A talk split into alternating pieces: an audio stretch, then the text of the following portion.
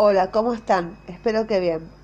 Bueno, vamos a seguir con eh, embarazo patológico, restricción del crecimiento intrauterino de la página 283. La conducta obstétrica ante el diagnóstico de restricción de crecimiento intrauterino. Tenemos el antenatal, que son 1. Medidas generales, suspender el tabaco, ingesta de cafeínas, calmar la ansiedad y mencionar el estado de nutrición, incorporando a la dieta minerales y micronutrientes controlando el incremento del peso materno. 2. Tratar la patología materna, hipertensión inducida por el embarazo, anemia crónica, hemorragia, diabetes, malaria, entre otros. 3. Administración de oxígeno a la madre del 55% a 8 litros por minuto. 4 mejorar el flujo útero-placentario, eh, reposo en cama, preferentemente en decúbito lateral, teóricamente en la posición horizontal produciría un aumento del flujo a nivel de la circulación placentaria, lo que contribuiría a mejorar el crecimiento fetal. 4.2 eh, agonistas beta-adrenérgicos a dosis baja, como 5 miligramos por día de fenoterol, inferiores a los útero inhibidoras para mejorar el flujo útero-placentario, ya que son vasodilatadores y elevan el volumen minuto cardíaco y los resultados no fueron satisfactorios. 4.3 la descompresión abdominal intermitente. Consiste en la aplicación de una presión negativa sobre el abdomen materno en forma intermitente, 30 segundos cada 30 minutos, dos veces por día, una vez que se diagnosticó el retraso, eh, la restricción del crecimiento intrauterino. Un metaanálisis de los tres estudios publicados encuentra un aumento del peso al nacer y una significativa reducción de la mortalidad perinatal en el cupo en el grupo tratado. 4.4 Ácido acetilsalicílico a bajas dosis de 80 miligramos por día. Estas dosis bajas de aspirina disminuyen la producción de tromboxano y menos la de prostaciclina predominando estas últimas sobre las primeras, favoreciéndose la vasodilatación. Esto traería como resultado un mayor flujo placentario con el consiguiente beneficio para el feto. El retardo en el crecimiento intrauterino es un síndrome multicausal y por lo tanto es muy poco probable que la aspirina tenga algún efecto sobre los retardos que se deban a desnutrición, infección, causas genéticas o al consumo de alcohol o drogas.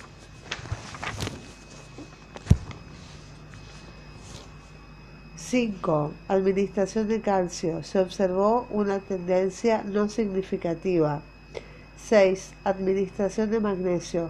Su administración antenatal con el objetivo de favorecer el crecimiento fetal es controvertida, pues si bien algunas revisiones sistemáticas muestran un efecto benéfico, la calidad metodológica de algunos de los trabajos incluidos no permiten extraer conclusiones definitivas. B. Momento del parto. Generalmente se presenta la disyuntiva entre interrumpir la gestación en forma prematura con el riesgo de muerte neonatal por inmadurez o bien continuarla con el riesgo de muerte fetal. Un feto con retardo del crecimiento intrauterino y menor de 26 semanas de gestación debe continuar inútero, pues si nace tiene una altísima probabilidad de morir. Por el contrario, cuando alcanza la semana 32 de gestación, el riesgo de muerte fetal puede llegar a ser mayor que el de muerte neonatal, motivo que podrá ser indicación de interrupción de la gestación. El periodo comprendido entre la semana 26 y la semana 31 es la más difícil de resolver. La mejor manera de decidir la conducta es contar con recursos que permitan controlar la evolución del crecimiento,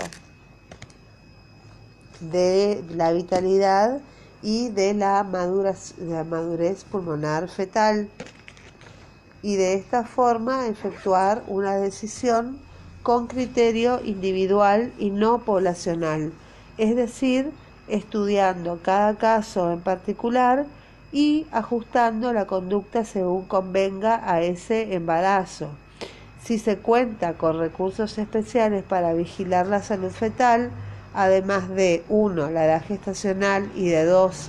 la causa que provocó el retardo del crecimiento como factor modificable, hipertensión, desnutrición, hábito de fumar o no modificable como una causa genética, malformaciones, se debe estudiar minuciosamente el estado de vitalidad fetal, la madurez pulmonar fetal y su posible aceleración y la evolución del crecimiento, especialmente una vez instauradas las medidas correctoras.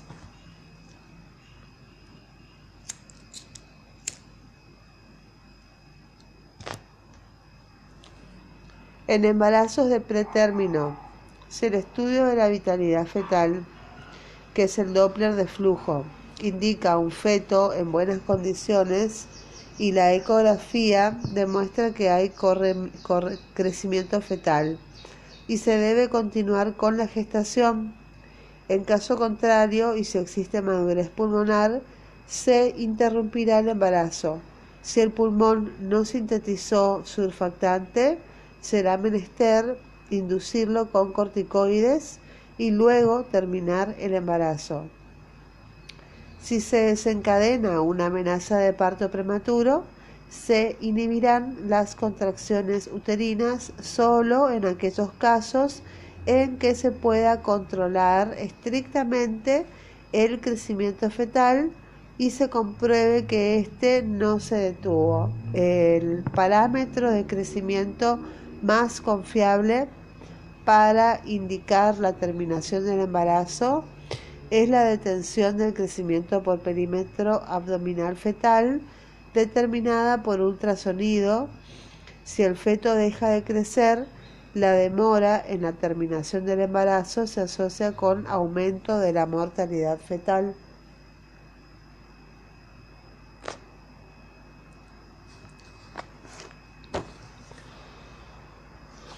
Entonces, en resumen, restricción del crecimiento fetal.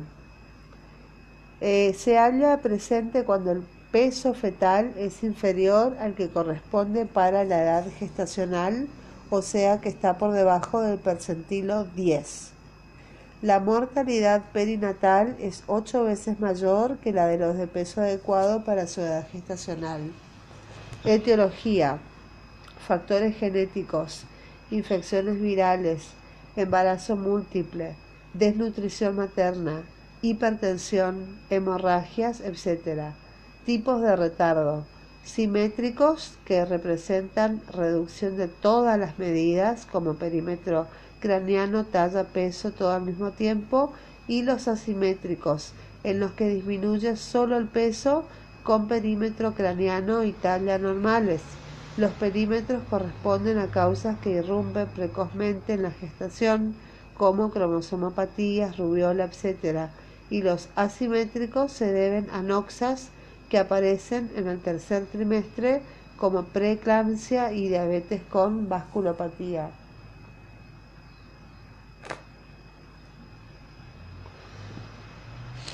Diagnóstico. Antecedentes de niños con retraso de crecimiento interterino previos, disminución de los movimientos fetales, oligoamnios, poco aumento de peso materno, altura uterina materna y perímetro abdominal por debajo de los límites normales, peso fetal intraútero inferior a los valores normales, medidas craneales disminuidas solo en los simétricos. La conducta obstétrica.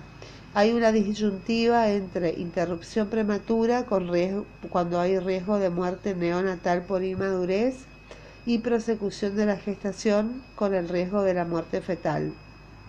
Se considerará la edad gestacional, la etiología del retraso del crecimiento, el estado de salud fetal, la madurez pulmonar y la evolución del crecimiento. Tratamiento. Un antenatal. 1. Medidas generales.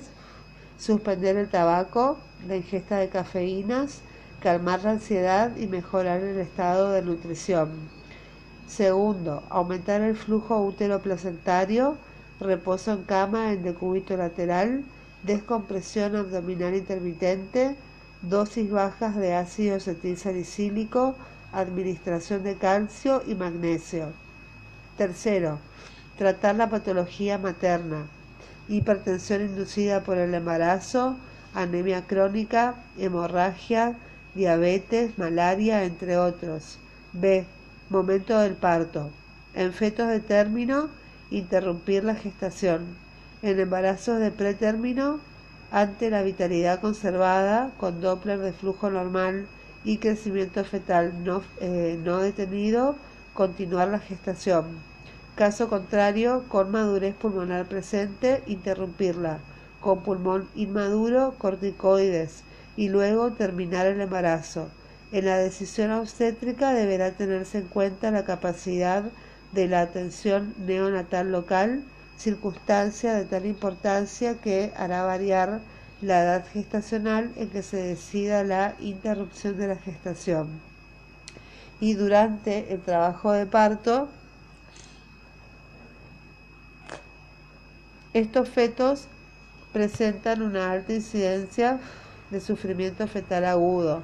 Se debe vigilar estrechamente la frecuencia cardíaca fetal y de las contracciones uterinas durante el trabajo de parto. La vigilancia también puede realizarse por intermedio del monitoreo fetal electrónico continuo. El diagnóstico de restricción del crecimiento fetal por sí solo no es indicación absoluta del parto por cesárea. Y esto es todo con respecto a la restricción del crecimiento fetal del libro Swartz. Que tengan un buen día. Bye bye.